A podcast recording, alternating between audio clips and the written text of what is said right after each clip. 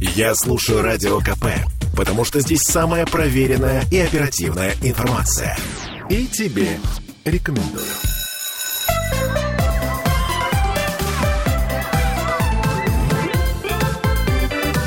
Родительский вопрос. 11.03 в Петербурге. Вновь возвращаемся в петербургскую студию радио «Комсомольская правда». С вами Ольга Маркина. И сегодня у нас в гостях Никита Масляев, э, психолог социального приюта «Транзит». Никита, добрый день. И э, я напомню, что мы в прямом эфире. У нас есть трансляция ВКонтакте, а также плюс 7 931 398 92 92. Это WhatsApp, Telegram. Туда можно писать. Так же, как и в трансляцию. А, и сегодня мы с вами поговорим об аутоагрессии. Такой э, термин, который, наверное, требует для многих расшифровки. Мгм. А, аутоагрессия — это все та же агрессия, просто направленная э, на себя с раз- в различных ситуациях э, с различными причинами. В общем, может быть, это связано. То есть, грубо говоря, это в каком-то смысле самоповреждение, правильно я понимаю? Да, Мгм. верно. Ну вот э, смотрите, э, многие психологи связывают э, усиление сейчас э, аутоагрессии у детей и подростков э, с какими-то неполадками в семье. Там повышенный тон, скандалы, э, какие-то, может быть, неприятные наказания, может быть, даже излишнее, так сказать, внимание и требование к учебе. Все Мгм. вот это вот может привести к аутоагрессии. Определенно. А, Давайте так, попробуем разобраться. Даже никто в этом виноват, а скорее, что делать. А, то есть на какие признаки, на какие, а, так сказать, э, внешние истории мы можем ориентироваться для того, чтобы понять, что это не норма и что нам Мгм. нужна помощь психолога. А, Если мы говорим об аутоагрессии, то многие э, представляют сразу шрамы, порезы, еще что-то подобное. На деле же заметить на начальных этапах это бывает довольно проблематично. То есть это уже, что называется, такое а, окончательное следствие того, что мы имеем. Это продолжение, да. Мгм, мгм. Да, не окончательное, но все же продолжение. Вот. А начинается все во многом с ударов руками, допустим, по самому себе, а, дер- дерганье за волосы, что-то подобное. Но есть, есть такое понятие, как навязчивости, да, вот э, Мгм. в психиатрии, в психологии, насколько я понимаю. Это э, связанные вещи между собой? А, определенным образом можно сказать, что да, но не равные друг другу. Так.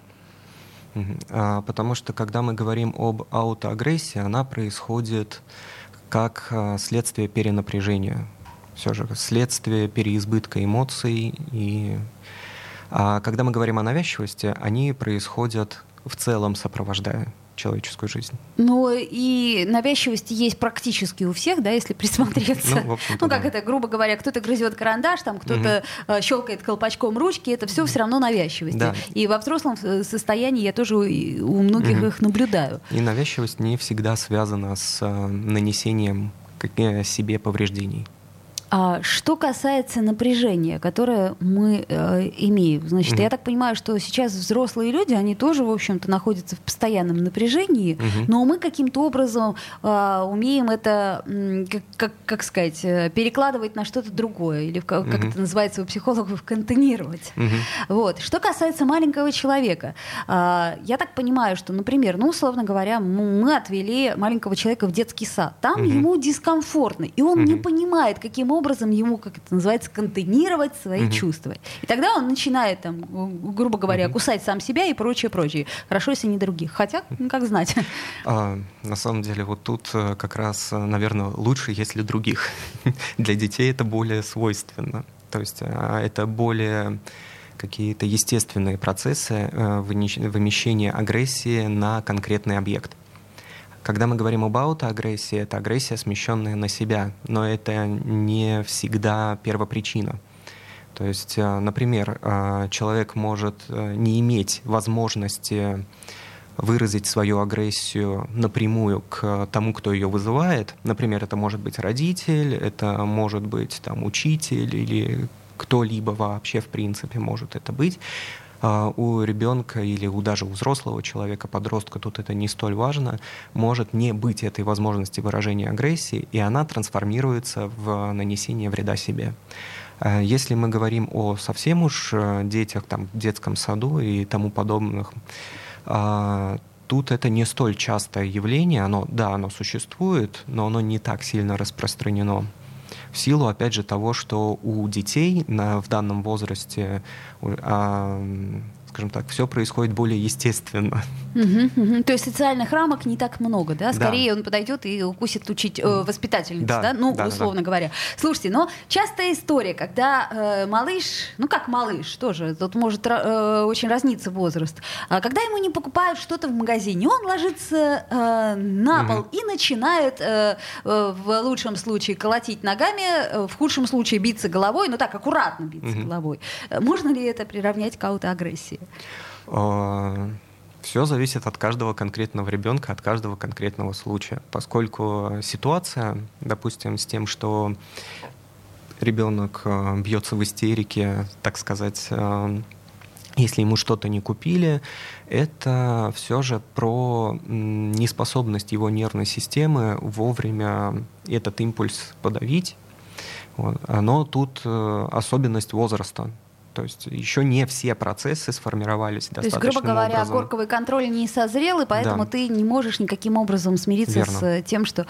А, э, слушайте, я вот еще про что? Про умышленное и неумышленное. Mm-hmm. То есть, грубо говоря, когда а, ребенок говорит, вот я сейчас, сейчас я вот как для mm-hmm. того, чтобы, да, то есть это mm-hmm. умышленная история, которая контролируется им, mm-hmm. да, и она очень четко, если мы присмотримся к ребенку, то она очень четко эм, э, им регулируется. Угу. То есть он сильно себе вреда не причинит. Он делает угу. это для того, чтобы. То есть это в качестве манипуляции.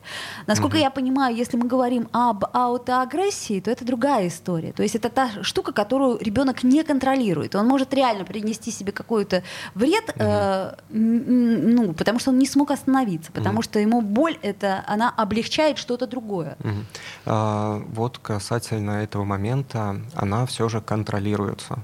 То есть поскольку она облегчает, то есть, то есть существует вот этот процесс перенесения одного на другое.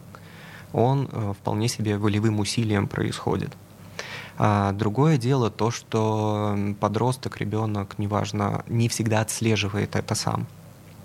То есть происходит это больше под, бессознательно на самом деле.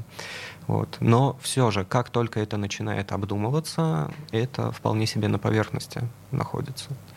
Нам странный вопрос задает Наталья, что тогда есть мазохизм. Но я бы вообще не стала, э, так сказать, mm-hmm. сравнивать все эти вещи, mm-hmm. потому что аутоагрессия это конкретный механизм, э, когда человек не mm-hmm. регулирует. Э, mm-hmm. А мазохизм, насколько я понимаю, это как это предрасположенность к тем или иным ощущениям.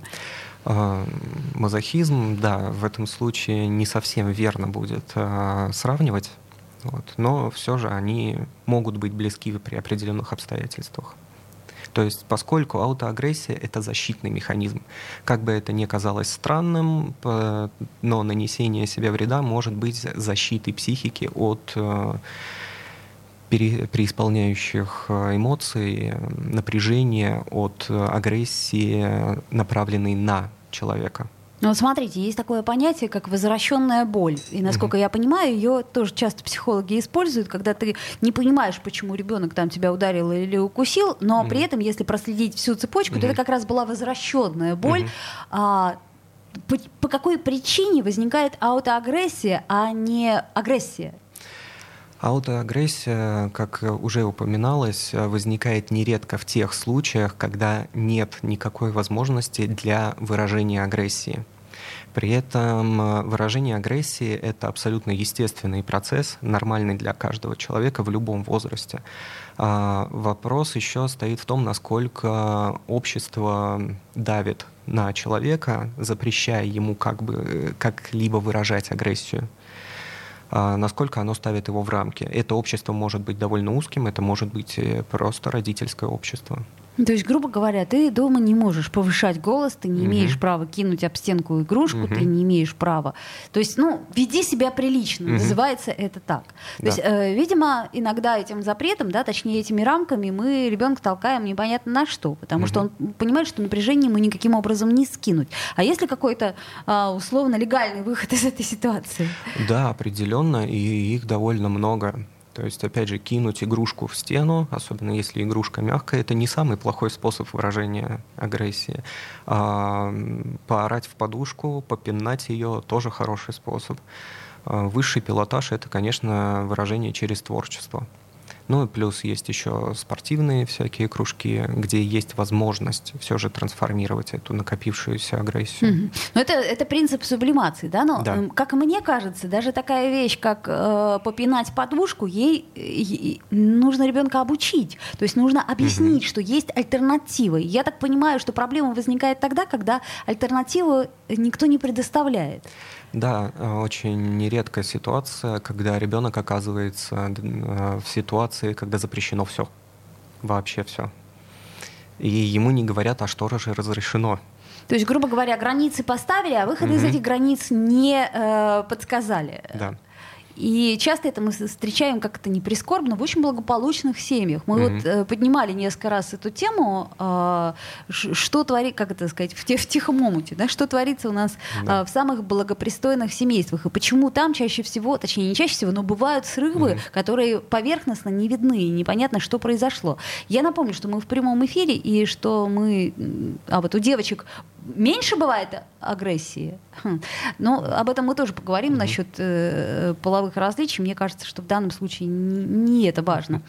А, и, пожалуйста, пишите нам либо в трансляцию, либо э, плюс 7 931 398 92 92. Это WhatsApp, Telegram. И я напомню, что у нас Никита Масляев в гостях, психолог социального приюта «Транзит». И мы сегодня еще назовем не раз телефон горячей линии, чтобы вы могли обратиться. Родительский вопрос. Слухами земля полнится. А на радио КП только проверенная информация. Я слушаю «Комсомольскую правду» и тебе рекомендую.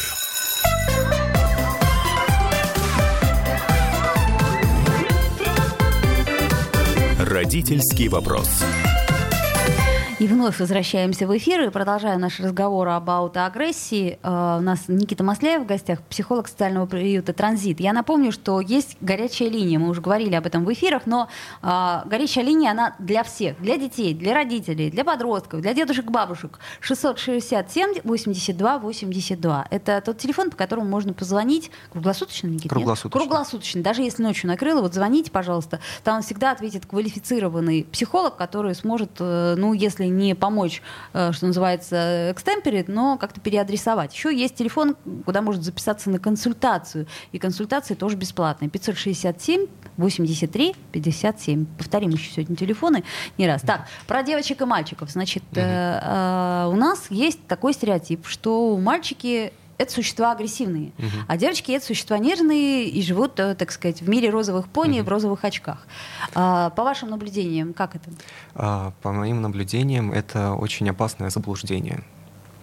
При этом опасное в обе стороны, поскольку а, и девочки, и мальчики выражают агрессию примерно в равных пропорциях, но у мальчиков в таком традиционном обществе для выражения именно агрессии есть лазейка какая-либо. То есть общество позволяет это делать. То есть то, что мальчики дерутся, ну это, ну как бы, да, это плохо, но норма. Да, Угу. Да. А если а. девочки а, дерутся, о, это что-то из ряда вон выходящее. Да. Что же вы делаете-то? Вы но, же девочки. Но если на практике посмотрим, жестокость как раз в данном случае может быть и на стороне девочек. Вот. А, но, однако, у мальчиков возникает другая проблема. Все остальные эмоции под запретом. Мужчины не плачут да, и да, да. все подобное. Не жалуются. Да.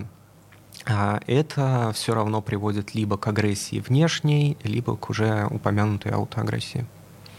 А, у девочек, опять же, эмоции вроде якобы разрешены, но, опять же, общество требует терпеть что-то где-то, не выражать. А, то есть все так же требовательно, просто по-другому. И в целом получается, вроде часть эмоций разрешена, но часть эмоций все равно остается под довольно строгим запретом.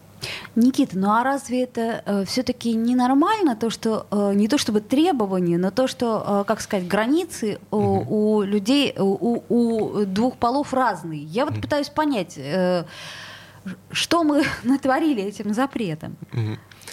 А, на самом деле тут запрет не столь страшен, как э, отсутствие лазейки в этом запрете.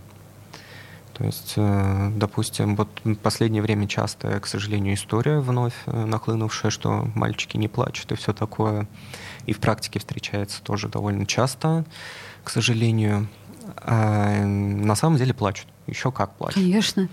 Вот. И не только мальчики, мужчины, дедушки, все плачут. Это абсолютно естественно, это абсолютно нормально. А, но тут возникает еще чувство вины сверху, поскольку нарушил Чувство вины, потому что ты тряпка и нюня и мябля, в да? В том числе, да. Как Там на, какие как только это... оскорбления не бывают. Да, да, да, это я хорошо помню, еще из классики. Угу.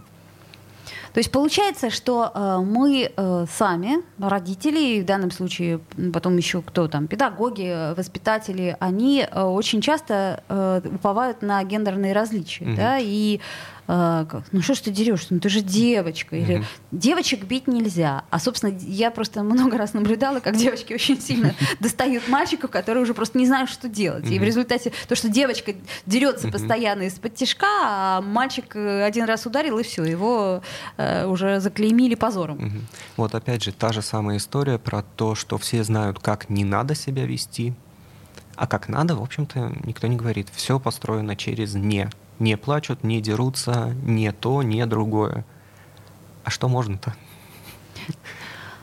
Ну, ведь это же мы не можем сказать для всех, да?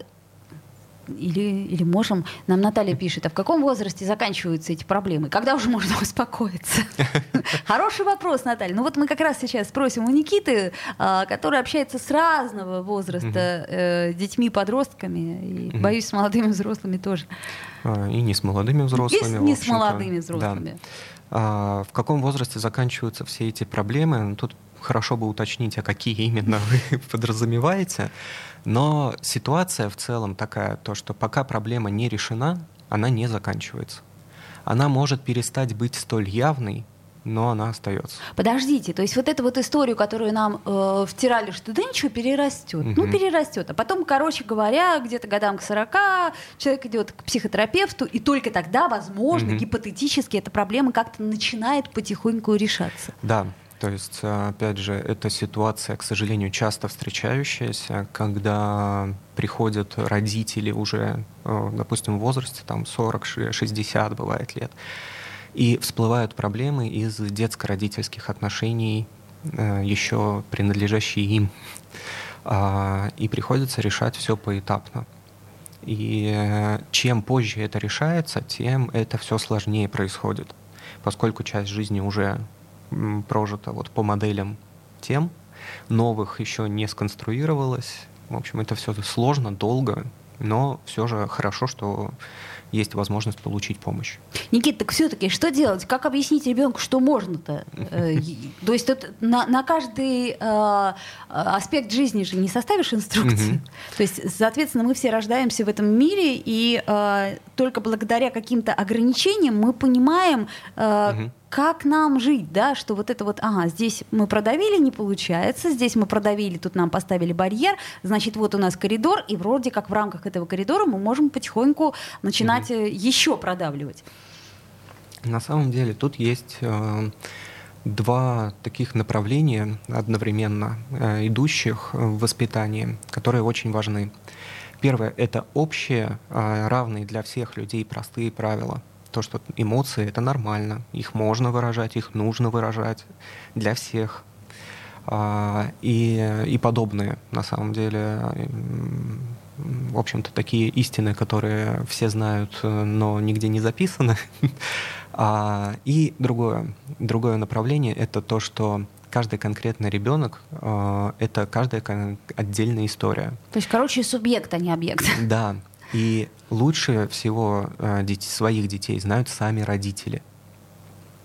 Э, поэтому нужно исходить вот именно из этой позиции индивидуалистической такой.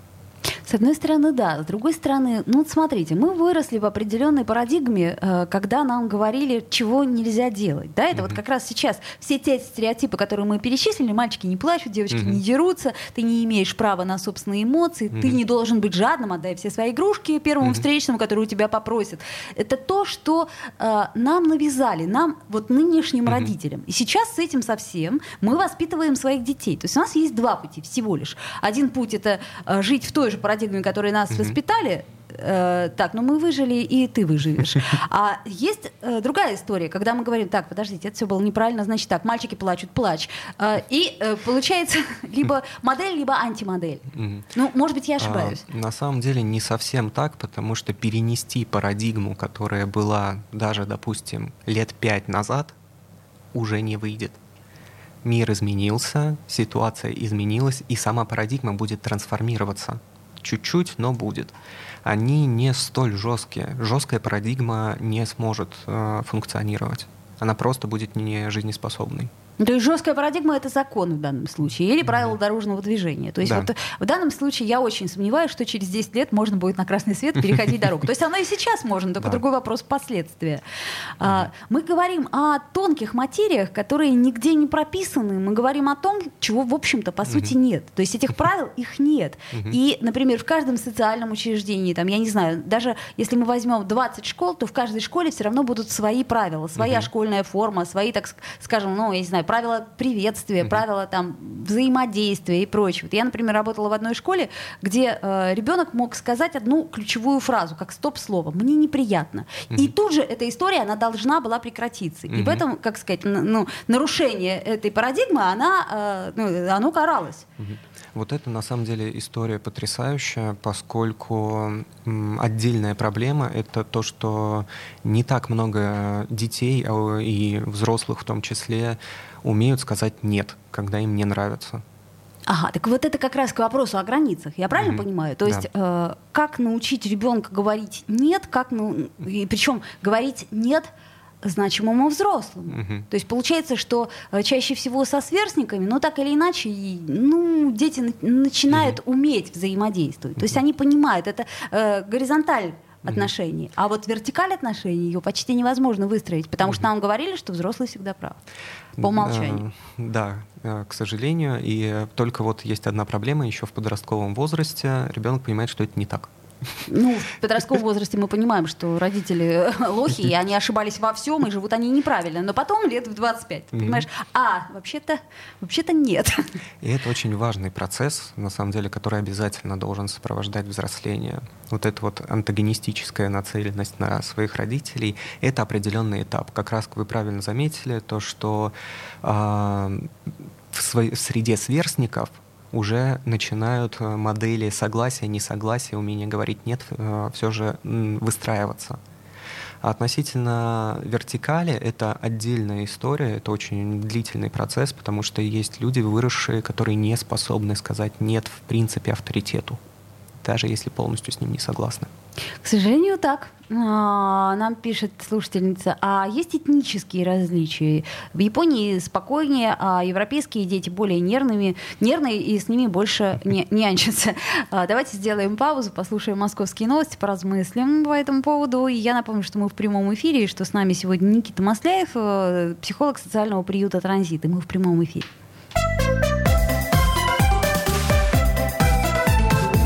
Родительский вопрос. Я слушаю Радио КП, потому что здесь самые осведомленные эксперты. И тебе рекомендую.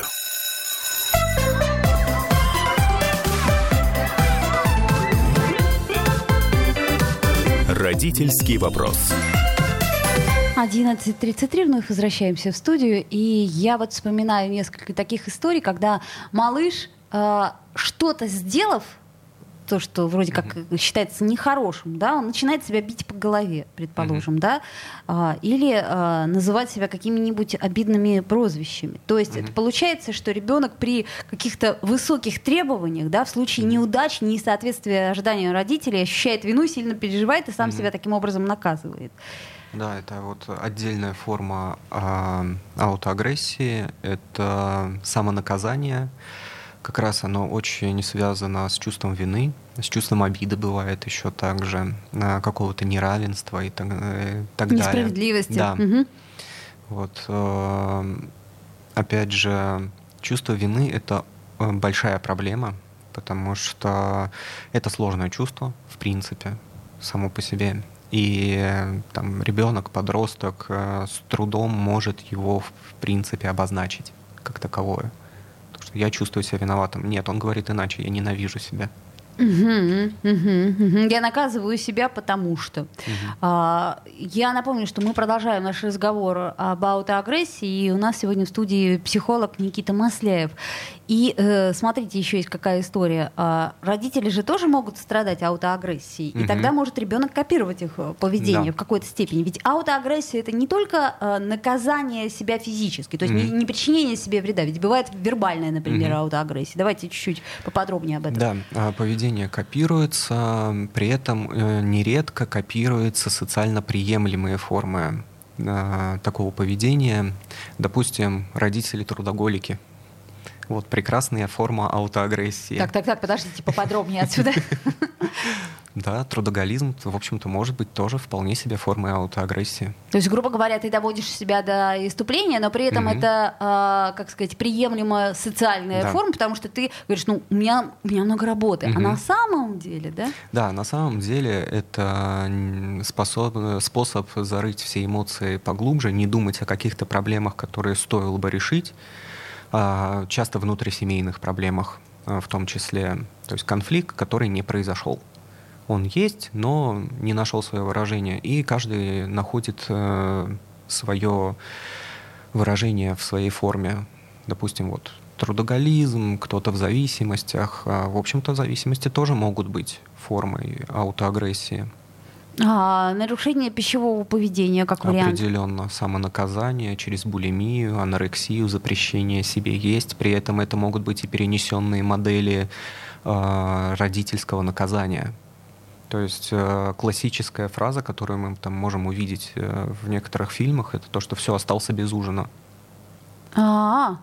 И вот э, там через пару лет человек просто не может есть, потому что он наказывает себя, испытывает вину, и многое чего еще. Ну, без ужина это как-то слишком жестоко. Без сладкого понимаю, хотя тоже mm-hmm. ничего хорошего в этом нет, получается. А, так, значит, что еще мы можем? Ну, ну например, а, провокационное поведение и некая, как это сказать, виктивность. Это же тоже mm-hmm. один из вариантов аутоагрессии. Да, провокационное поведение, а, опасное поведение, социально социально опасное поведение не только для себя, для окружающих, адреналиновое поведение, почему бы нет? Ну, тоже. есть, получается, вот э, я хочу на этом сконцентрировать внимание наших слушателей. Да? Мы часто видим э, подростков, там, группы подростков, мне вот часто очень на это жалуются, э, которые ведут себя, ну, мягко скажем, вызывающе. В метро mm-hmm. или где-то. Они начинают на грани вот этого. Mm-hmm. Вот, они начинают приставать, они начинают как-то себя вести очень, э, как сказать, э, с одной стороны, вроде как не нарушая законов прямую, mm-hmm. но при этом и э, мне бы хотелось, э, чтобы наблюдатель, в данном случае взрослый наблюдатель, он понял, что есть проблема всего mm-hmm. лишь, а не раздражение почувствовал. Да, это может быть, опять же, и связано с проблемами, и с особенностью подросткового возраста прощупать разрешенное.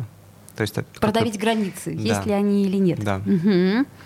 Ну, понятно. То есть мы можем в каком-то смысле разделить, наверное, на э, три э, возраста, на три возрастных категории аутоагрессию. Да? Это, э, наверное, старший дошкольный возраст, где-то примерно младший mm-hmm. школьный и средний школьный и подростковый. То есть э, в дошкольном возрасте все-таки ребенок считает себя причиной конфликтов и э, ссор в семье. Это mm-hmm. вот, кстати, очень важный момент. Мы о нем много раз говорили. Почему ребенок так тяжело переживает конфликты в семье? Ему кажется, угу. поскольку он пока еще центр мира, что да. все происходит из-за него, угу. что родители ссорятся, потому что он такой угу. плохой или что-то, да, вот. Да. Но это же не значит, что в семье нельзя ссориться, то есть не значит, что нельзя ругаться при ребенке. Это что же такая глупость, когда не смей ругаться при ребенке? Мы подождем, пока он а... ляжет спать, и тут на самом деле тут есть определенное правило все же а, про ругаться при ребенке. Если конфликт э, имеет конструктивную основу под собой, то есть это не просто выход эмоций с э, криками, матом и тому подобным, а действительно конструктивное выяснение там, какой-то ситуации, разрешение проблемы, э, прекрасно, если ребенок это может увидеть потому что это отложится в ее памяти, что проблему можно решать конструктивно. А, есть, Никита, вы имеете в виду э, процесс от начала угу. и до конца. То есть не просто угу. родители поругались, а вот родители поругались, вот родители помолчали, вот родители помирились, решив угу. проблему. Ну, такая утопия угу. условная. Это редкая история. Так, а если нет? А, на самом деле а, ругаться, выяснять отношения при ребенке, особенно младше, младшего школьного возраста, дошкольного возраста, не самая лучшая идея. А, поскольку, опять же, его мир эгоцентричен, и он во всем винит себя. А тут э, мама что-то высказала, он себя обвинил, папа что-то высказал, он себя обвинил дважды уже. А это всего лишь один вопрос какой-то был поднят. А, понятно. То есть э, все равно нужно довести это, если уж такое случилось, до какого-то да. логического конца, чтобы ребенок угу. увидел, что существует э, конфликт, угу. но существует и конструктивное решение. Угу. Так, младший школьный возраст. Ну вот э, иногда при э, помощи нанесения себе каких-то физических повреждений ребенок манипулирует взрослыми с целью вызвать у них жалость и сочувствие. Угу. Это тоже такая история. Э, кто из нас э, не использовал градусник и батарею для того, чтобы не пойти в школу, например. А, ну, тут стоит разделять. Чтобы не пойти в школу, это одна история. Нанесение себе повреждений с целью манипуляции — это совершенно другая история. Потому что когда там градусник нагрели, а кружку с чаем, в общем-то, никто не пострадал физически, как, как минимум. А, если уже начались порезы, э, синяки и прочее, это большая проблема. Это уже ни в коем случае не норма, не способ, э, не только способ проманипулировать. Ситуации бывают разными, и полностью исключать манипулятивные вся, всяческие вещи нельзя. Но нанесение себе вреда уже не норма. То есть это э, повод обратиться к психологу, э, психотерапевту, психиатру, и да, это нормально совершенно. Абсолютно. Угу. И это необходимо. То есть, если есть э, подозрение, а, лучше все же обратиться к специалисту. Возможно, имеет смысл даже обратиться сперва самостоятельно родителю, чтобы понимать эту ситуацию, научиться. У нас есть э, такие случаи, когда обращаются именно родители сами для себя, чтобы как-то научиться совместно с ребенком взаимодействовать. Ну, к слову сказать, я напомню, да, что как э, нам не ставят разрешенных рамок поведения, так нам и не дают инструкцию к этому маленькому существу. Mm-hmm. И совершенно нигде не учат, как это быть родителем. И, в общем-то, ты получаешь эту штуку mm-hmm. как э, полочку из Икеи, только без инструкции. И ты ее не понимаешь, как собирать. И, в общем-то, ничего зазорного в этом нет. А, средний, школьный и подростковый возраст. Ну, вот тут вот, наверное, бывает такая история, что...